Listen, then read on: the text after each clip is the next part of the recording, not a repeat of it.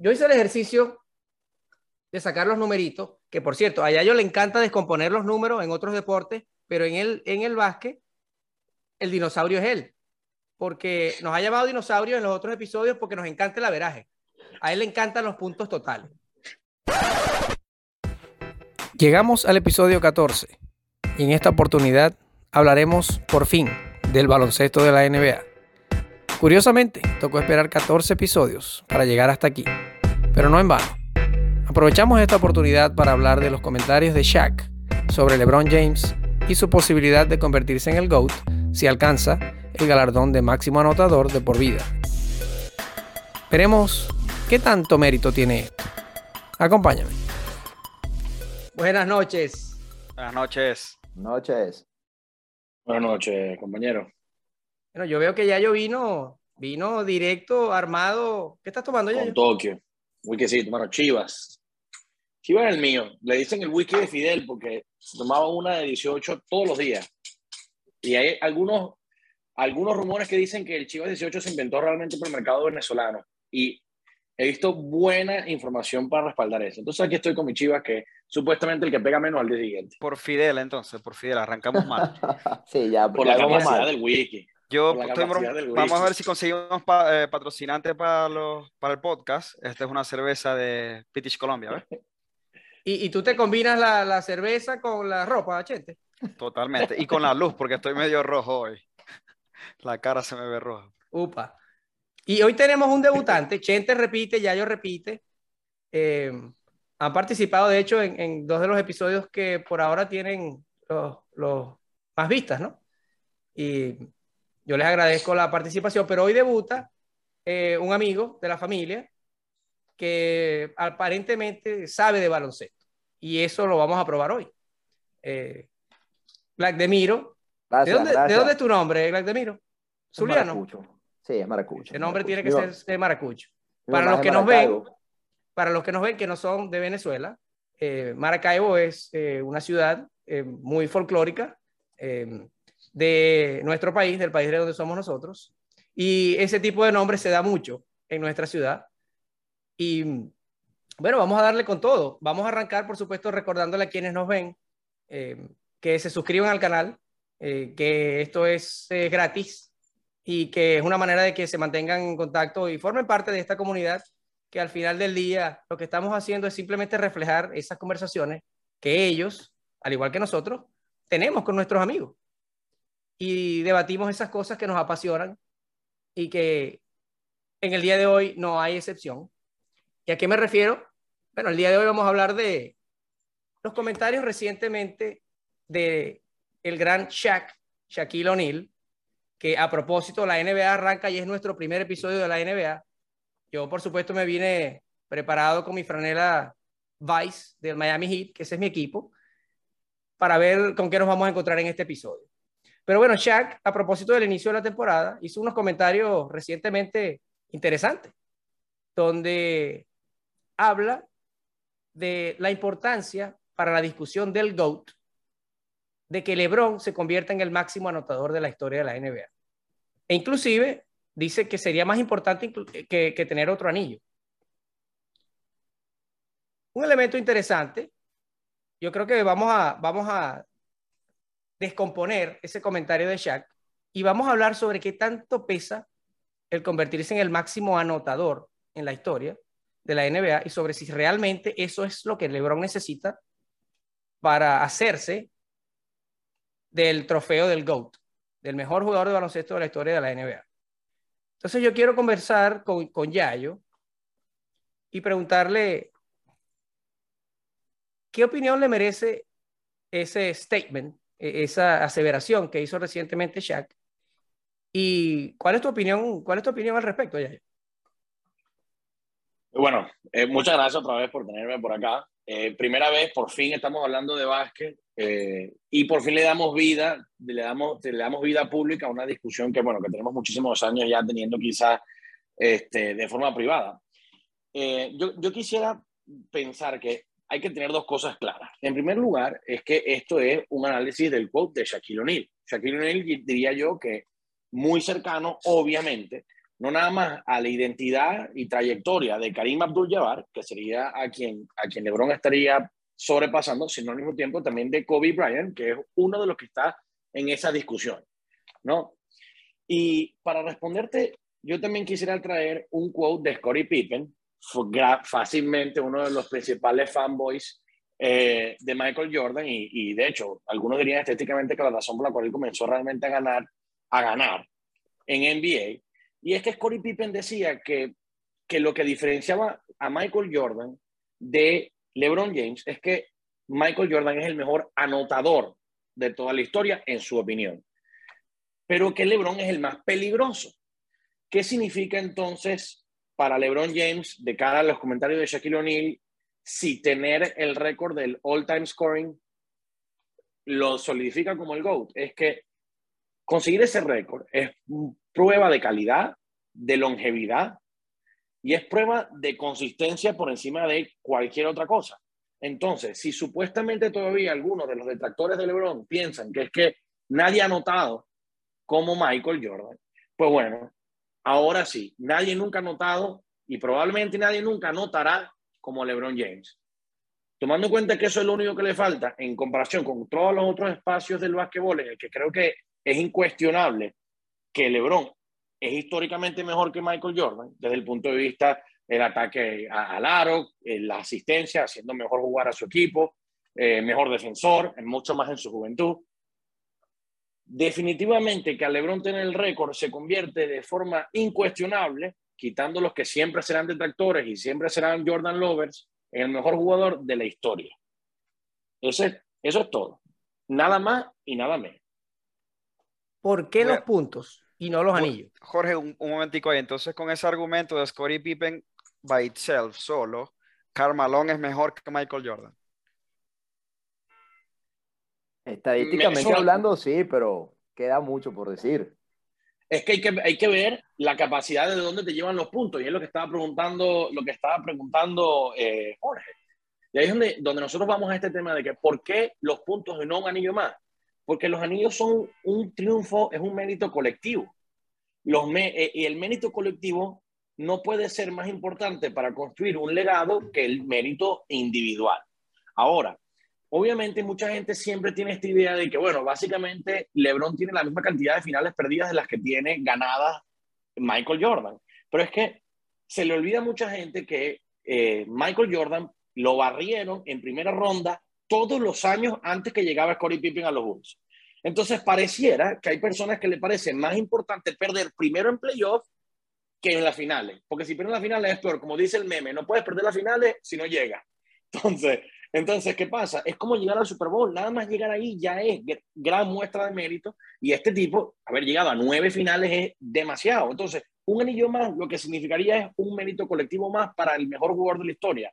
Pero cuando tú veas NBA All Time Scoring List, no te sale Los Ángeles Lakers, no te sale Cleveland Cavaliers, te sale nombre y apellido. Y el hecho de que en esos récords esté LeBron James completa la idea de que no ha necesitado ni ha dependido de un rol o de otras personas jugando alrededor de él para ser el mejor en la cancha siempre. Por eso los puntos por encima de otro anillo. O sea, a, nivel de equipo es mejor porque él, va a llevar mejores puntos. Compro tu idea, esa me gusta. Pero la parte de, llevar a los equipos es lo que a mí nunca me ha gustado, particularmente de LeBron. LeBron tiene que rodearse de, un equipo tras otro súper competitivo para lograr ciertas metas. Entonces, no es lo mismo dar una asistencia a mí desde una línea de tres que dar una asistencia a un Ray Allen, por ejemplo. Entonces, eh, si comparamos un equipo de Chicago Bulls en su época con un equipo de, digamos, los Cleveland Cavaliers, de la época de LeBron, cuando empezó ya más fuerte con, con, con las finales y todo esto, cuál equipo es más fuerte. Ahí es donde empieza de, repente un poco de debate de mi parte, eh, declarado anti-LeBron por ciertos puntos como ese. Y además tengo que cambiarme de equipo para ganar el primer anillo. Es verdad, Pippen hizo una gran diferencia con Jordan. Es verdad, pero también tenemos que recordar que estamos saliendo de la era de los Detroit Pistons. La era destructiva de los Detroit Pistons para que los Chicago Bulls pudiesen acceder a su primera final. Eso es muy importante. ¿Contra qué competía LeBron? sinceramente, en esa época, cuando, cuando se va a Miami? ¿Qué había que lo paraba o que lo frenaba? Un cambio de equipo. Un cambio de equipo. ¿Pudo haber sido que lo catapultó? Sí, bien. Pero tuvieron que darle mucha gasolina para que eso pasara. Es mi punto de vista. Aquí, aquí en el debate yo le doy varias cosas a Yayo con respecto a, a que ese récord, asumiendo que pasa la próxima, eh, la próxima temporada y media alcance el récord, va a ser un, un, un, accomplishment muy importante en la, en la carrera de LeBron James. Y sin duda va a estar ahí por mucho tiempo, quizás 20 años más, 40 años más, no lo sabemos. Y yo le daría sin duda alguna, quizás el título de la mejor carrera de la NBA hasta el momento. Ahora, la mejor carrera te hace el GOAT. Y, y yo a veces lo, lo, reduzco a algunas cosas y no, y no solo se puede reducir a eso, pero ¿a quién le das tú el balón final cuando te faltan cinco segundos? ¿Se lo das a LeBron o se lo das a Michael? Eh, y yo sé que el debate no es solamente Michael Jordan, LeBron James, pero vi una estadística recientemente, y, y, yo sé que lo vamos a hablar y a desarrollar después, de lo que se llama el clutch. Eh, esta estadística creo que fue, le falta un año de LeBron, pero de 94 oportunidades que tuvo LeBron de hacer el lanzamiento final, tomó solo el 20% de la, de lanzamiento.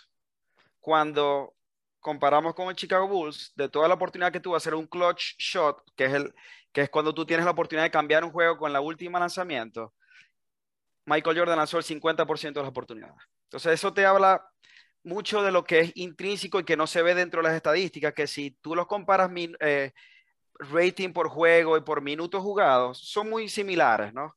Eh, MJ lo superan en cinco de las ocho eh, estadísticas principales que se revisan las tradicionales. Pero para mí, eh, el GOAT tiene que ser GOAT en esos momentos, en el momento del clutch, cuando, juego, cuando juego contra los más importantes. Yo tengo que demostrarlo allí que yo soy el GOAT. Y para mí esa es la parte de LeBron que no me termina de, de, de, pasar, o sea, como, dice, como lo desarrollamos antes, quizás uno no se va a estar saltan, saltando de bloque entre MJ y LeBron James cuando ya uno piensa quién es el GOAT, pero es tan importante que tú confíes en ese jugador en el momento del clutch y a LeBron le falta eso, te falta ese momento decisivo de agarrar yo el balón que yo soy el GOAT y lo demuestro en la cancha en el clutch. Mira, este, antes de que sigamos, yo, yo quiero hacer una, una salvedad. Obviamente, la conversación tiene que, eh, el nombre de Michael Jordan tiene que aparecer en la conversación porque estamos discutiendo sobre los méritos de LeBron para ser considerado el GOAT o no. Sin embargo, yo no quisiera que la circunscribamos a lo que hizo o dejó de hacer Michael, a lo que hizo o dejó de hacer LeBron, con quién se rodeó uno y con quién se rodeó el otro, sino que nos concentremos en qué tanto valor tiene el hecho de que LeBron se convierta en el máximo anotador de la NBA para que él se acerque en la discusión de GOAT a ser el mejor de todos los tiempos. Porque, fíjate, Chuck fue muy claro en su, en su comentario. Él dice, sí, si gana otro anillo, bien chévere, pero él en este momento está persiguiendo los números de Karim, que hoy por hoy es el máximo anotador de la historia, eh, en números totales eh, de la NBA. Y si él supera a Karim, no hay discusión. O sea que él está dando por sentado que aun cuando él llegue a convertirse en el máximo anotador de por vida, así no gane más anillos, ya él es el máximo anotador de la NBA. Y antes de darle el paso a, a Glad Demiro, yo voy a hacer un comentario sobre algo que dijo Yayo. Si hay un deporte donde un jugador, a diferencia del béisbol, por ejemplo, en el baloncesto, donde un jugador tiene un peso importante en el rendimiento de su equipo, es en el baloncesto. Y lo decías tú en otro episodio, Yayo, tú mismo. El peso de un jugador es de ambos costados de la cancha y tiene una influencia impresionante sobre los resultados del equipo sin ir muy lejos. Hay jugadores que anotan el 30, el 40 y a veces hasta el 50% de los puntos de su equipo en un partido cualquiera. Entonces no es tan sencillo como que nos podemos conformar con el hecho de que los anillos los ganan los equipos y los puntos son exclusivos del jugador. No, los anillos los ganan jugadores, sobre todo en el baloncesto, a diferencia de muchos otros deportes. Voy a preguntarle a Glad Demiro, en su opinión, la diferencia entre ser el máximo anotador de la historia y el mejor anotador de la historia. Porque yo siento que hay diferencia. Son dos cosas diferentes el convertirse en el máximo anotador y el convertirse en el mejor anotador. Por ejemplo, yo puedo trabajar en una compañía de 25 años. Eso me hace el, quizás el empleado más eh, longevo, pero eso no me convierte en el mejor empleado. Sí, correcto, correcto. La diferencia entre el mejor anotador y el máximo anotador existe.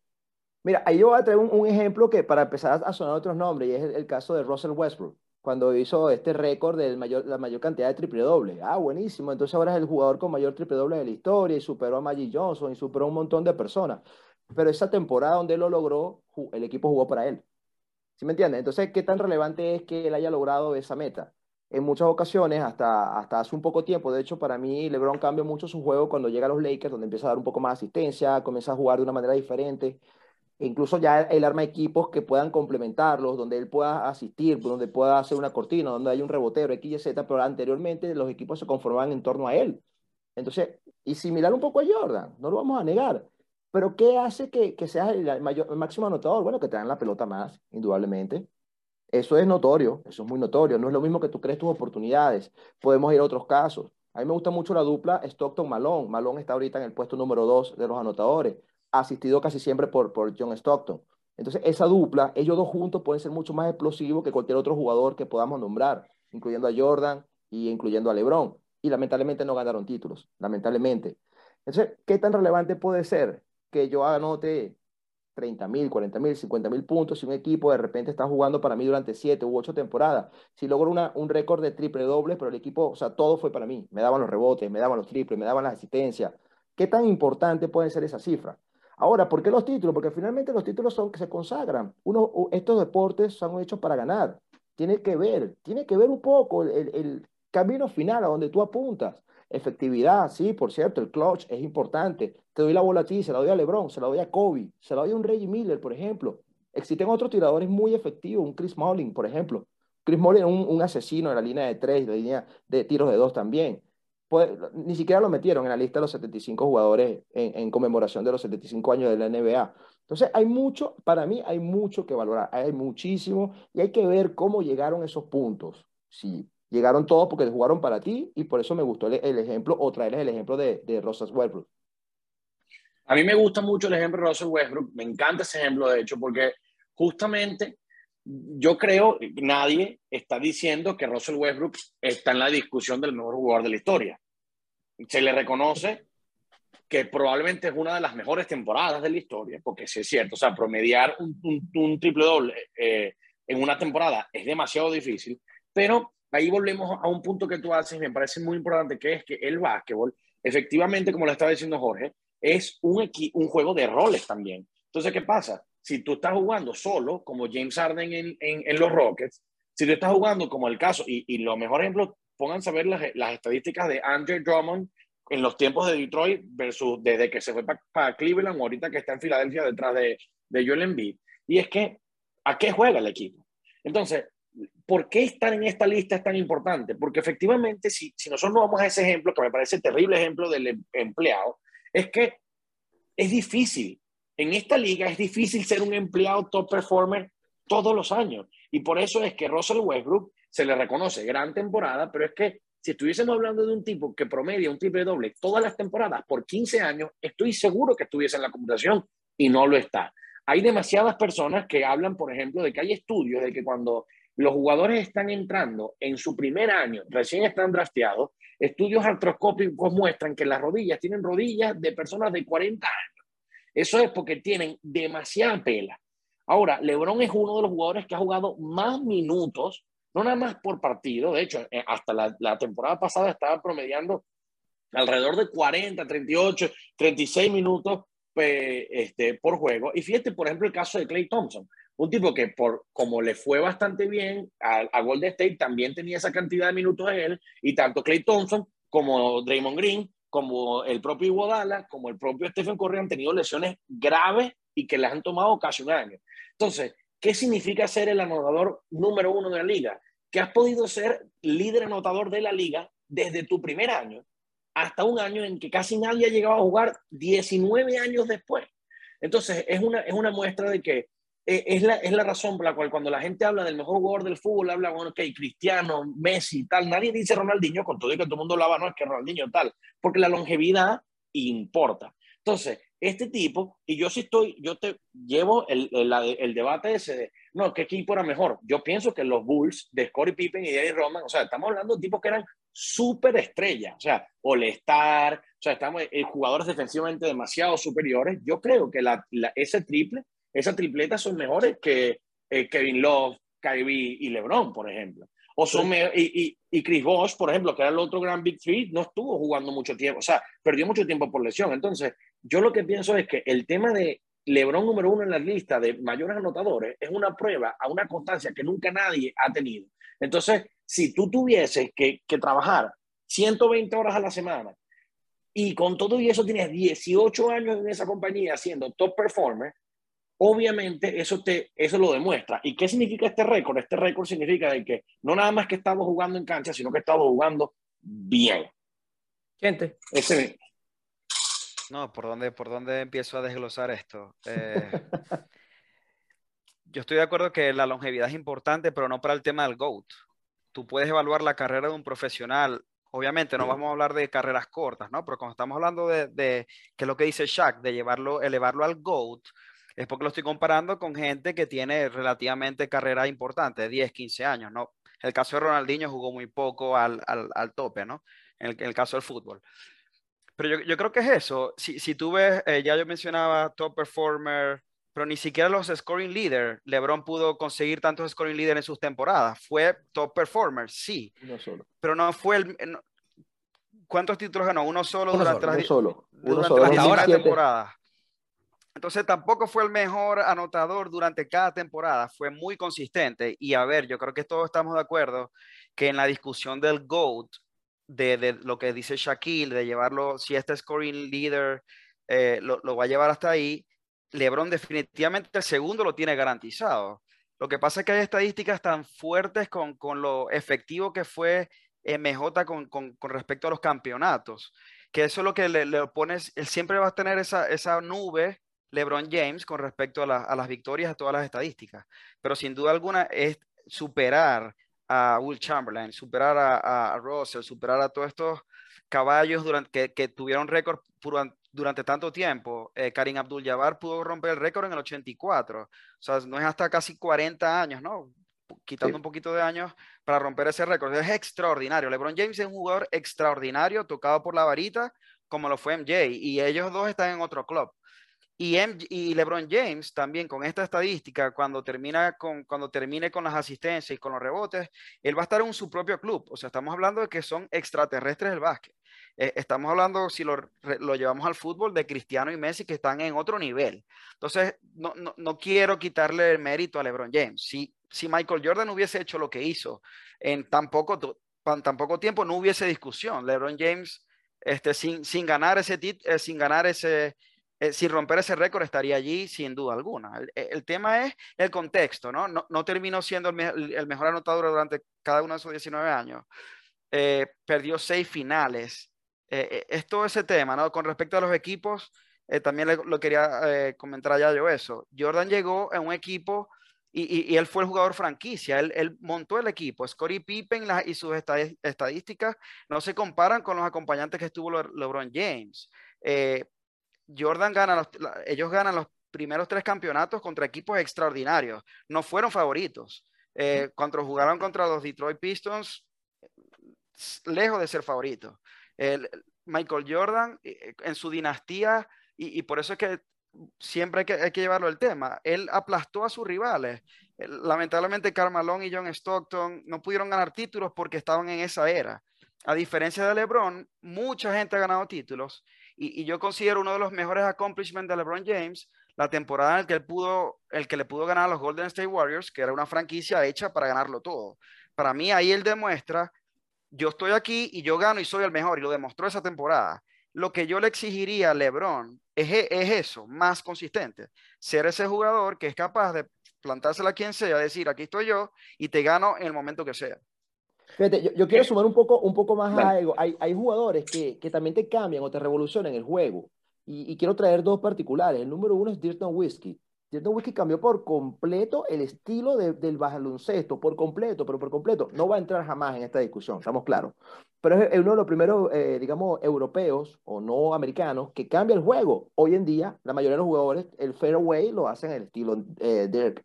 Y él está enseñando a mucha gente. Otro, otro jugador que eh, probablemente pueda entrar algún día, algún día en esta discusión es Stephen Curry. Curry cambia por completo el juego. ¿En qué sentido? En el juego más rápido, mayor manejo de, balón, tiros de tres desde la media cancha. Hoy todos quieren lanzar ese tiro que lo patentó, digamos, Stephen Curry, que lo, secundó eh, Damon Lillard. Pero que es el juego de, hoy. si, queremos ver también es qué tanto pesa lo que hace un jugador. Ahora, vamos a, Jordan. Jordan en su momento cambió por completo el juego. Lo cambió por completo.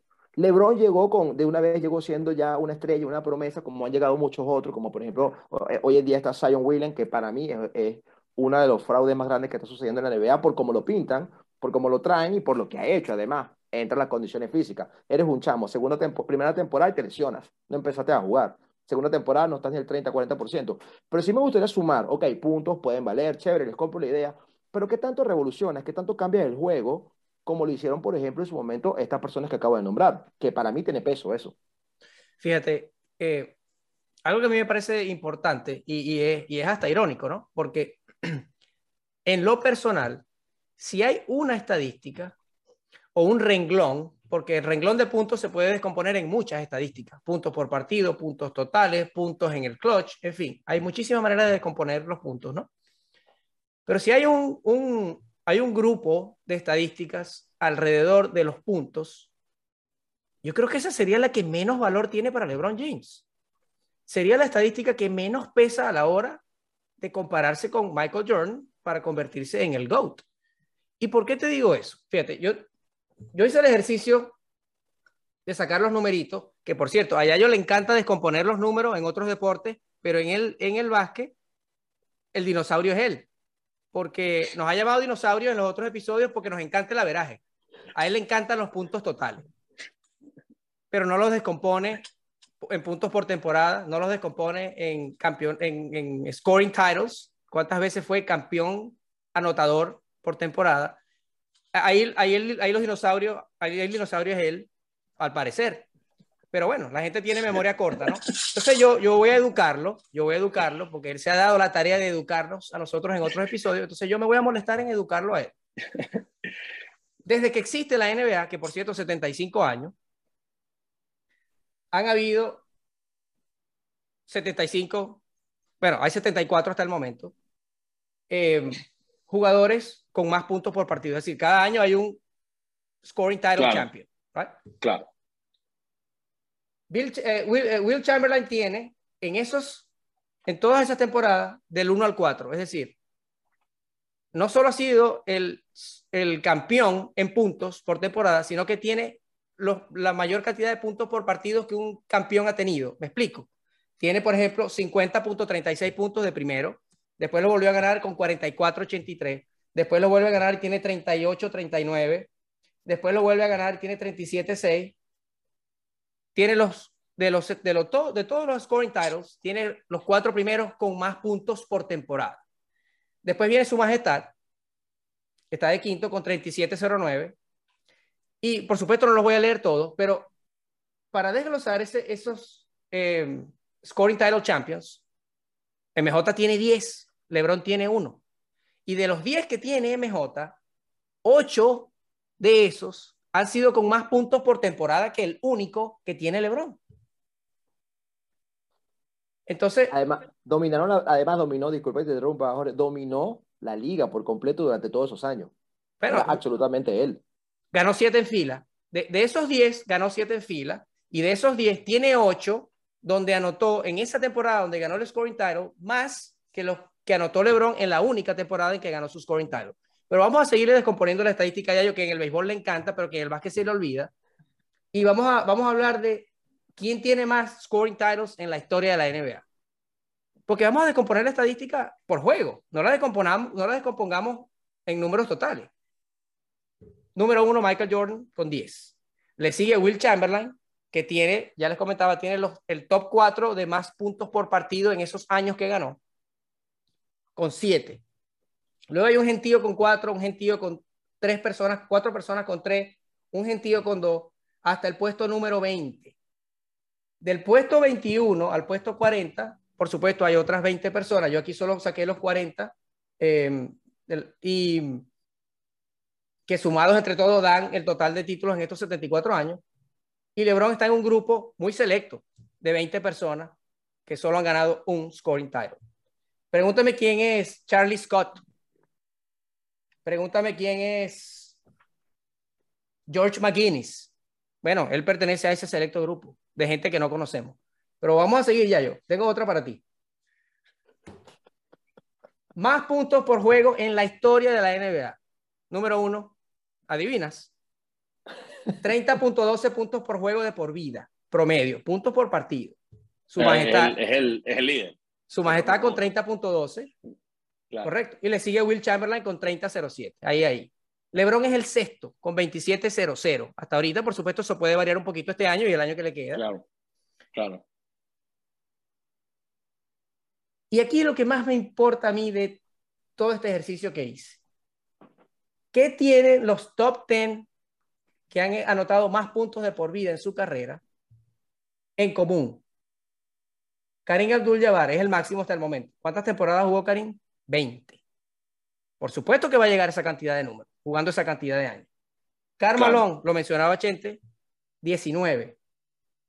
LeBron James, 19. Y va para 20 y va para 21. Kobe Bryant, 20. Fíjate, el top 4 todos tienen 20 años en la liga. Quinto está Su Majestad, por supuesto, jugó 15 años. Y 15 años que podemos debatir, pero bueno, no entremos en ese terreno porque de, eso, de eso, no se trata. De eso no se trata. Después están Dirk, 21 años. Will Chamberlain, 14. Julius Irving, 11. Moses Malone, 19. Y Shaquille O'Neal, 19. Es decir, Michael Jordan y Will Chamberlain son los únicos dos con 15 o menos años en total. Y aún así, su majestad está de quinto. Entonces, por supuesto que hay que descomponer la estadística. Si, esto fuera tan importante para la discusión de GOAT, el GOAT indiscutible fuera Karim Abdul-Jabbar. Porque Karim tiene seis MVP contra cuatro de LeBron, inclusive Michael tiene cinco. Tiene seis anillos, igual que Michael, LeBron tiene cuatro. Y tiene, por supuesto, más puntos ever, que es lo que estamos discutiendo hoy. Entonces, si esa es la estadística que va a pesar o que va a hacer la diferencia, teniendo los mismos anillos que Michael y más que LeBron, teniendo más MVP que Michael y más que LeBron, Karim debería ser el GOAT. Entonces, yo no estoy diciendo que LeBron no pueda llegar a ser el GOAT. Todavía le queda carrera. Vamos a ver, de repente llega a los seis anillos y hace lo que dice Chente. Que se tira una como la que se tiró en 2016 y bueno, hay que dárselo. Mi punto es, no es esta estadística la que va a hacer la diferencia. No son los puntos. ya me voy a callar porque creo que he hablado más que en todos los episodios que hemos hecho hasta ahora. Es que yo te iba a comentar antes del podcast si querías que lo moderara yo, porque este es tu tema. Igual, apagamos las cámaras poco a poco. yo, yo lo que creo que no, le falta el respeto, ¿no? Pero tampoco podemos reducir lo, que está haciendo eh, LeBron James a años ya, a longevidad, ¿no? Porque podemos nombrar una serie de jugadores que tienen 20 años que no llegaron a ningún punto, ¿no?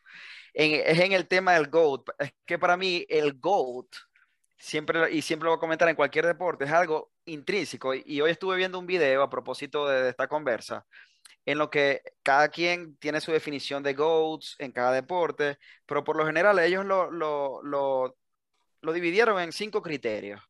En longevidad, y, y hacen un análisis de longevidad, y ese se lo lleva LeBron James, sin duda alguna. Luego hacen accomplishments y lo desarrollan, y ahí podemos ver hacen accomplishments y se lo lleva Michael Jordan. Luego hace winning, ¿no? ¿Quién es ese jugador que te da ese winning effect? Pues y también podemos sacar las conclusiones, el video está por allí. Luego hablan de las estadísticas que le gustan a Yayo. Y entonces, obviamente, si vas a las estadísticas de longevidad, LeBron James las tiene, pero cuando estás comparando jugadores de diferentes épocas, esa estadística como que deja de tener peso, igual con, con los jugadores antes del, desde los cambios de regla, antes cuando había menos equipos, había jugadores que hacían más puntos o menos puntos. Entonces la estadística tú la tienes que llevar a un, modo de comparación, es puntos por juego, puntos por temporada, puntos por minuto. Y entonces de, las ocho estadísticas tradicionales, MJ va de primero. Luego hace un, desglose de del Analytics, que yo sé que ya yo también le gusta mucho Analytics. Hicieron... Yo creo que se lo, se lo olvidó para este episodio hicieron el, el, hablar, shares, Box Plus Minus, que, que, por cierto, el Box Plus Minus de, realmente no sé qué es, pero creo que es una relación de los triple dobles. El, la, investigación que estuve haciendo era el, número uno era el Russell Westbrook Y debido a que él era el que estaba ganando esa estadística, el que formuló la, el análisis dijo, tengo que cambiar algo porque estoy reflejando algo mal, porque Russell Westbrook no puede estar liderando ningún tipo de estadística. Cuando modificó la ecuación, MJ quedó de primero. Eh, y luego está el relative to position context, o sea, qué tan bueno eres en tu posición, qué impacto puedes hacer tú con tu posición uno versus el otro. Y en esa estadística también, si bien LeBron James es extraordinario, está muy lejos de ser el mejor jugador en su posición. Cuando Michael Jordan estuvo entre el primero y el cuarto en, en, cada uno de los renglones. Entonces, la estadística y la analítica en, estos, en su periodo acompaña a, Michael Jordan. Obviamente, cuando pasen los años, si, si el equipo de los Lakers que se formó gana otro título y, es el All Scoring Leader, obviamente el tema se va a, va a volver a salir, es un tema generacional. Cuando ya dejen de pasar la, la, época, la gente que vio a Michael Jordan jugar, ya eso intrínseco quizás deja de, de estar. Y LeBron James va a ser el, GOAT. Pero por eso es que este debate del GOAT es tan bonito, porque depende de, a quién vi jugar yo. Y yo, yo les confieso algo, cuando yo empecé a ver el básquet, eh, yo era, yo soy el típico eh, fanático que le va al underdog. A mí no me gusta que gane el que está ganando siempre. Cuando yo empecé a ver el básquet, Jordan empezó a ganar en el, en el 92 y yo veía que Jordan ganaba, ganaba y ganaba. Pero resulta que, es que Jordan no era que ganaba y ganaba todo el tiempo. Él formó todo ese equipo. Yo no vi eso. Yo viera que ganaba. Yo quería que ganara John Stockton con Carmalón, quería que ganara Charles Barkley. Pero cuando tú ves en conclusión a toda la gente que él destrozó, es impresionante. Y eso es lo que yo le, le quiero exigir a LeBron James y lo reitero, que él sea el mejor todo el tiempo en la cancha. Ya, yo, no quede en duda. primero que todo, yo creo que el título del, del, del, episodio tiene que ser clásico. Obviamente, es obvio que esto es una callada. Ahora, ahora, dejando claro que me calla bien. Me, vas a hacer sentir mal ya. quiero, quiero de verdad hacer un paréntesis de unos 15 segundos para decir que probablemente es el episodio que más le va a gustar a la gente, porque por fin te están escuchando argumentar, Jorge y argumentar bien. Lo que pasa es que. estuvo muy bueno ese argumento. Yo, te soy, voy a, yo soy el moderador, pero hoy me dejé llevar ya.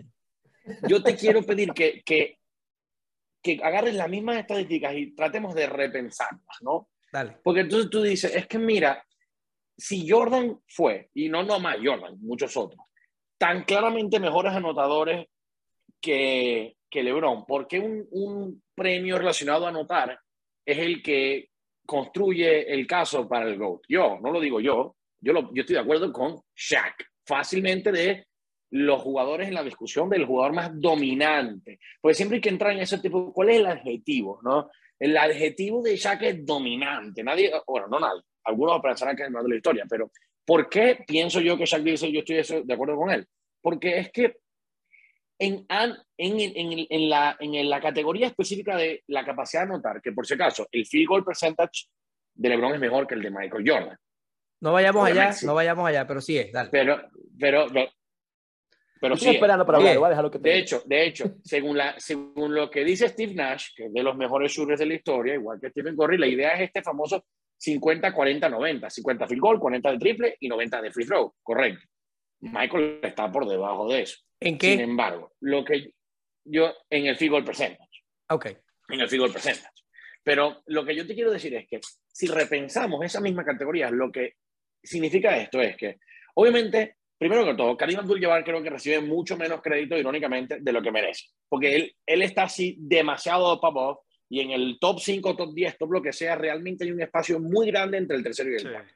Pero de acuerdo. más allá de eso, más allá de eso, obviamente no podemos hablar de la capacidad rebotera de Karim porque obviamente jugaba una posición que eres el rey del rebote y muchísimo más en un básquet que es un poco hablando no nada más de jugadores, sino del básquet como tal, era un básquet mucho más físico, era un básquet donde las reglas realmente favorecían al, al grande, fuerte que iba y, y, básicamente el bully debajo del aro. Entonces, porque es lo mismo que Oscar Robertson y es lo mismo que Will Chamberlain. El básquet de hoy es diferente. El básquet de, de LeBron James es diferente. Y yo creo que aunque hay mucha nostalgia, muchos expertos del deporte reconocen que hoy las necesidades de atleticismo de un basquetbolista son mucho más grandes. LeBron James ha tenido que compartir cancha, un poco hablando al, al argumento de, de Chen, que si yo quiero verle, quiero exigirle más. Estás hablando de que, ¿cómo le puedes exigir más si le ganó al que es discutiblemente el mejor equipo de la historia del básquet, con el récord de mayores victorias en una temporada regular como Golden State.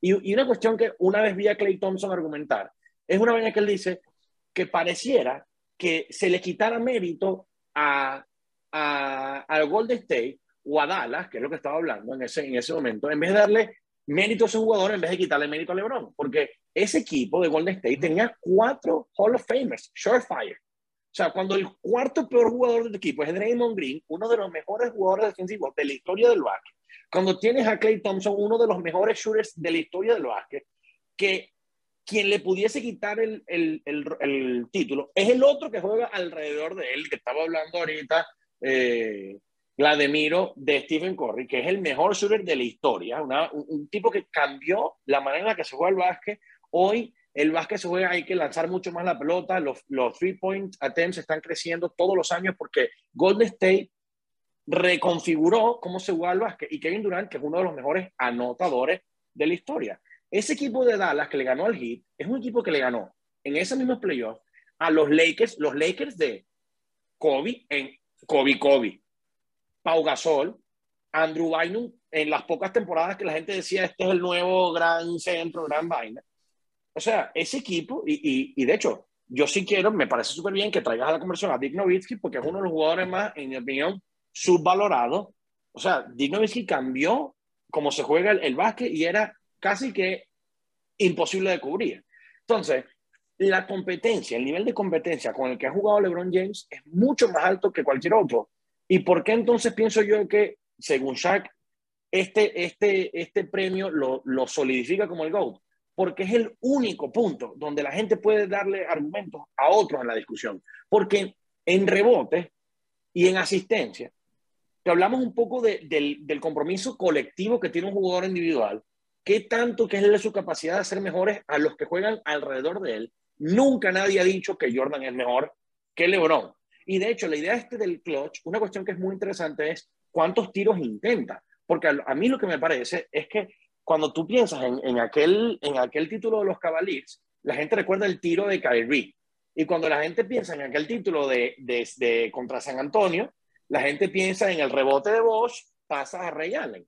Entonces, ¿A qué voy con esto? Que LeBron no ha necesitado que el equipo a lo largo de 19 años juegue para que él sea el único anotador, el centro de anotación de su equipo. LeBron ha jugado para que todos los jugadores alrededor de él sean mejores que él. Entonces, si a eso le agregas que en la capacidad de anotación es un tipo que sin ganar, sin ser el top scoring, porque no es un James Harden que, que ha ganado, pero nadie lo va a poner jamás en esta discusión porque es un jugador que lo único que puede hacer es anotar y es un básquet que se jugaba en esos Houston Rockets, ISO scoring, donde es básicamente dársela a James Harden y que él se encargue. Ese no ha sido el básquet que ha jugado los equipos de LeBron. Quizás en, en los Cavaliers cuando comenzó, pero, pero no, ese no ha sido el, el, el, el rol de él. Entonces, como un tipo ha estado en la discusión de este es el mejor jugador de la liga desde el año 1 al año 19 pues yo recuerdo cuando en su momento se habló de Dwight Howard, pero ¿cuánto duró eso? ¿Dos, tres años? En su momento se habló de uno, del otro, pero este es un tipo que los 19 años que ha jugado está en la discusión. A veces es un clear cut yes, a veces es un clear cut no. Sí, ahí, ahí, es, donde lo, ahí es donde el argumento de la longevidad es importante, ¿no? De cómo tú vas pasando a jugadores que son por, por ola, ¿no? Que crees que es el mejor jugador y resulta que dura dos temporadas. Yo, yo tengo mi último argumento, yo tengo mi último argumento y, y con eso yo me voy a retirar. Y es lo siguiente. Yo no metería los puntos, jamás. Te voy a explicar por qué. Lo dicen dos grandes defensores de, de su época y jugaron los dos contra Michael Jordan. Denny Rodman dice, LeBron no me pasa. No pasaría por un lado como pasa ahorita. Y Carmelo diría, mis codos lo esperarían. Estamos hablando de que el baloncesto actual, en la época de LeBron, es un baloncesto que se convirtió muy marquetero, donde cambiaron absolutamente todas las reglas. La NBA hizo todas las reglas para que fuera un show business, para que hubiese más anotación, para que hubiesen más clavadas, eh, aprobaron en línea de tres, o sea, dale más tiros, si le pegas al jugador mientras lanza, dale 45 tiros, dale el triple más un punto más, y si dice algo le das la técnica, y si no le das punto tú también, es muy diferente al básquet de los 90. Yo por eso simple, y, y me voy de la mano de todo lo que dijo Jorge, y me voy de la mano de las condiciones físicas. Sí, efectivamente tiene unas condiciones físicas impecables, no lo vamos a negar, como las tiene Cristiano, ¿ok? Que sería el, el otro deportista para mí que tiene unas condiciones impecables. Pero, pero el baloncesto que jugó él, de verdad que no le ha puesto una traba para él decir es el jugador más dominante de la historia. ¿Contra quién? Puros peluches lo que se le pone enfrente. Dime qué jugador hay rudo hoy en día en la NBA. Ninguno. Un puesto 4, un puesto 5 prefiere quitarse e ir corriendo a lanzar un triple. En los 90, un jugador, un Pat Ewing, que le clavara la pelota a Michael Jordan. Bueno, eso era que tenías que saltar, darle el codo en la cara para clavarla. O pasarle por un lado un carmalón cuando te tiene los dos codos así. Y eso es mérito. Y eso es mérito. Pero por eso yo diría que los puntos no valen. Yo, yo digo que los puntos no valen. ¿Por qué? Porque son épocas diferentes. Si tú me pones a correr a mí hoy, entonces resulta que los zapatos de hoy vuelan. O como la natación. Obviamente, hoy nadan más rápido porque los trajes son más rápidos. Están confeccionados para eso. Todos los récords se van a romper, es lógico. Si seguimos así y llegase una persona, que es donde voy con la parte de, eh, eh, de condición física y longevidad, es que si llegase otra persona que desde este momento tuviese las condiciones y aguantar 19, 20 años, como la NBA puede seguir evolucionando, le va a pasar por encima a todo el mundo, no solo a LeBron, a Jordan, a Chamberlain, a todo el que tú quieras, porque las condiciones se van a dar para que eso suceda.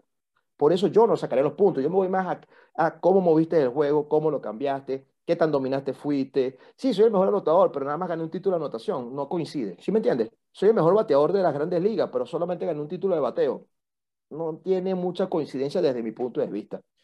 Fíjate que me pareció súper interesante ese, esa, esa, ese punto de vista, ¿no? De que enfocado desde la evolución del ser humano como deportista y como atleta y sumándole las condiciones del juego que sin duda alguna han cambiado, de repente la estadística de puntos se diluye y no es una comparación, como diríamos en Venezuela, peras con peras entre una era y otra. Y me parece, me parece interesante porque quizás podríamos quitar los puntos por completo de la evaluación a la hora de eh, echarle un vistazo a quién pudiera ser el GOAT o quién pudiera estar en la carrera para convertirse en el GOAT, sobre todo cuando estamos hablando de estadísticas que son totales, porque sin duda alguna las condiciones en las que se dieron una época y en las que se dieron la otra son diferentes. Yo creo que eso no lo habíamos tocado y me pareció, me pareció interesante verlo desde ese, desde ese, desde ese punto de vista. Era mi arma secreta por, por, si había muchos lover, mucho LeBron Lover, era mi arma secreta. Glagde, para sumarte ahí, y, y, yo no creo que eso es desmérito de LeBron, es la Para nada. Eh, no, no, bueno, no. LeBron invierte 1.8 millones de dólares en su cuerpo, entre máquinas, tecnologías, disponible ahora, ¿no? Que eh, hace 20 años no estaba disponible, no es tampoco es culpa de yo, de yo, no es hablar de, no hablar de culpas ni, ni, es disposición de la tecnología y los récords se van a seguir rompiendo. Los, los récords de, de, los maratones, de, de, todo. Y eso es lo bonito del deporte. Y Karim, a Karim Abdul-Jabbar lo entrevistan y, y le, le, piden su opinión y él dice que está emocionado de que alguien los vaya a superar y que los récords están ahí para que los superen y eso le da emoción a toda una generación de jugadores que vienen por detrás. Bueno, eso nos pone aquí, eso nos pone aquí donde estamos ahorita, al final del Correcto. día. Ya, yo, yo, lo único que, o sea, yo voy a llevarla al otro lado, porque, porque Glagde dice, no, es que fíjate lo físico, y después dice Chente, no, es que no es un desmérito para Lebron. Esto quizás, discúlpeme si nos estamos saliendo, pero me parece importante el punto de vista de anotar. Es que anotar hoy, en, con las reglas actuales, que obviamente si estoy de acuerdo contigo, se cambiaron para que haya mucho más show. ¿Y por qué para que haya mucho más show, entre otras cosas? En gran parte para promover habilidades que son más, en mi opinión, difíciles de, de conseguir. ¿A qué, me, ¿A qué voy yo con eso? Y dicho por el propio Shaq. Sí, es verdad lo que dice Carmalón, pero es que hoy en día Shaq estuviese jugando, estuviese jugando, no Carmalón, porque Carmalón no, no 100%, pero incluso ponte el propio Carmalón, un tipo como Charles Barkley, y no, no, no le fuese tan bien como le fueron en ese momento. Porque hoy se le pide, hoy, al contrario, se le pide a los jugadores que no sean únicamente especializados, como eran en ese momento, y ni siquiera hasta el punto donde son hoy, en, en, en, una habilidad muy, muy puntual. Entonces, jamás en ese NBA de ese momento tú vas a tener un centro como hoy, es por ejemplo Nikola Jokic, que muy pocas personas van a decir, por ejemplo, Nikola Jokic mejor que Charles Barkley, pero yo te diría, por supuesto que sí. ¿Por qué? porque, porque, ¿qué pasa? Que si tú no tienes que tener la consistencia para también ter, o sea, poder ser un, un, una amenaza en la línea de tres puntos, poder ser una amenaza en otro tipo de ley, y lo único que tú estás es defendiendo la putting it back, putting it back, putting it back, ¿quién no? Entonces, obviamente que yo sí creo más bien que es mucho más mérito para LeBron, porque vamos a estar claro, LeBron, eh, Michael Jordan controló el que jugaba una posición, él era eh, Churingar, o sea, como Churingar además, esa es tu responsabilidad. Es la razón por la cual nadie dice que, que McCollum es mejor que Lillard, pero usualmente McCollum tiene más puntos que Lillard. ¿Por qué? Porque Lillard tiene que orquestar un equipo entero. Ese es el rol del piloto. Esa es la malla de Magic Johnson que está en ese debate cuando dice que estadísticamente no está ahí. ¿Por qué? Porque el point guard tiene que hacer que todo un equipo funcione. Y LeBron es tan bueno, es tan bueno que sin abandonar las necesidades de anotación, y LeBron es, es, es, small forward, con todo y que ya a este punto eh, es lo que se llama positionless basketball. LeBron a veces juega de uno, juega de piloto, muchas veces y por muchos años jugó de cuatro también y, cumplía con las responsabilidades de anotación. Por eso es que yo realmente agarrando los estadísticas que habló, que este, eh, Jorge, digo, es que fíjate que su posición no es el de ser un anotador puro, como era la, el rol en ese momento de Michael Jordan, ni sus porcentajes pueden ser tan buenos como los de Karim en un básquet donde era tíralo y que se encargue, que se encargue, porque ¿qué tienen en común Will Chamberlain, Karim Abdul-Jabbar y Oscar Robertson? Poner la basura en su lugar. La posición, exactamente. Entonces, un tipo que no jugó en ese básquet está compitiéndole porque es tener 27 puntos por juego en tu carrera, estás en, el, en la lista de, de líderes no estás en lo más arriba, pero no era tu rol estar en lo más arriba. Entonces, como un tipo que está, que hace todo su equipo mejor, está en la líder, en la lista también de mejores anotadores de la historia.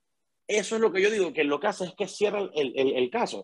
Pero yo siento igual, un poco volviendo a lo que decía Chente, yo no creo que nadie, o sea, LeBron puede ganar este año y el que sigue y, y anotar, no sé, volverse James Harden, anotar 45 puntos por juego y lograr que, que, que, llega a 31 puntos por juego hasta cerrar su carrera y nadie va a decir que es mejor que, que, Jordan el que diga hoy que el mejor es Jordan. O sea, es una cuestión pasional que, que no estamos, es una conversación que no estamos listos para tener. Y, y una cuestión que a mí me parece demasiado buena es que cuando nosotros hablamos de las, las opiniones de estas personas, Karim Abdul-Jabbar es de las personas que piensa LeBron es el mejor de todos los tiempos.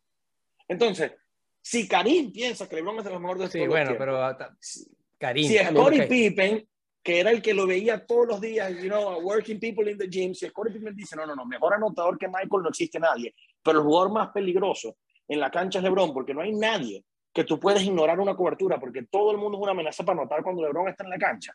Ese es el tipo de cosas que yo digo, ahí está, ahí está el título de LeBron. Y, y de hecho, cierro con una idea del primer argumento que decía Chente, que es ese clutch shot.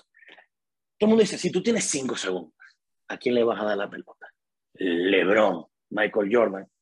LeBron se ha asegurado en su carrera de que los partidos de él no dependan de un tiro quedando 10 segundos, como los famosos tiros de Jordan ahí contra Utah y tal.